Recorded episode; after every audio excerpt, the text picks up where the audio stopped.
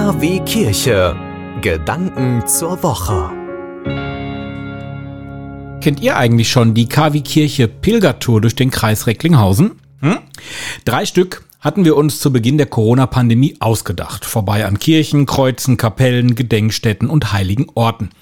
Ein Weg, der führt über gut 50 Kilometer durch die Orte und Städte Recklinghausen, Erkenschwick, Mahl und Haltern am See.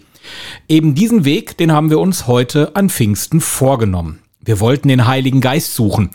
Wir dachten uns, irgendwo muss er ja sein. Man sieht ihn ja schließlich nicht. Also los. Der erste Stopp nach gut fünf Kilometern in der Kirche Heilige Familie. Schon beim Öffnen eben dieser Kirche kam uns der Geruch von Weihrauch entgegen. Ich muss ganz ehrlich sagen, ich liebe diesen Geruch und einige Theologen, die meinen, im Rauch wirkt der Heilige Geist. Ja, ich könnte mich dieser Meinung durchaus anschließen. Der Geruch von Weihrauch, das tiefe Einatmen dieses heiligen Geruchs, der verleiht schon irgendwie Kraft. Also weiter aufs Rad, ab durch die Hart. Ein großes Waldgebiet zwischen Recklinghausen und Haltern am See. Es ist die Lunge des Ruhrgebiets. Und hier muss er doch eigentlich irgendwo sein, der Heilige Geist.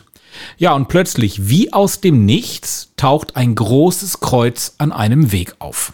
Ein heiliger Baum soll mal hier gestanden haben und der heilige Suetbert, der soll sich hier am Baum aufgehalten haben.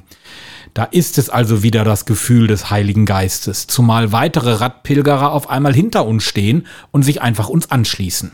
Ja, es ist an vielen anderen Stellen auch spürbar. In der Kleinkirche Maria Magdalena in Flasheim zum Beispiel. Dort angekommen kommt mir ein Ehepaar aus unserer Nachbarschaft entgegen. Seit 23 Jahren kennen wir uns, aber erst heute, in dieser kleinen Kirche erfahre ich, dass die Frau Theologie studiert hat, also so wie ich. Da lachten wir beide erstmal und verstanden uns plötzlich ganz anders. Ein Termin zum Austausch, einem theologischen, ist bereits gemacht. Und da wusste ich, das ist der Heilige Geist. Eigentlich brauche ich gar nicht mehr weitersuchen. Wir fahren also um den Halterner Stausee und kommen dann plötzlich an einem Gymnasium an, in Haltern am See. Und da ist er ganz intensiv spürbar. Das Gymnasium ist seit 2015 europaweit bekannt und die Gedenkstätte auf dem Schulhof zeigt, wieso. 16 Schülerinnen und Schüler sowie zwei Lehrkräfte der Schule kamen bei einem Flugzeugabsturz in den französischen Alpen im Jahr 2015 ums Leben. Eine schlichte Stahlplatte, die zeigt die Namen der Personen.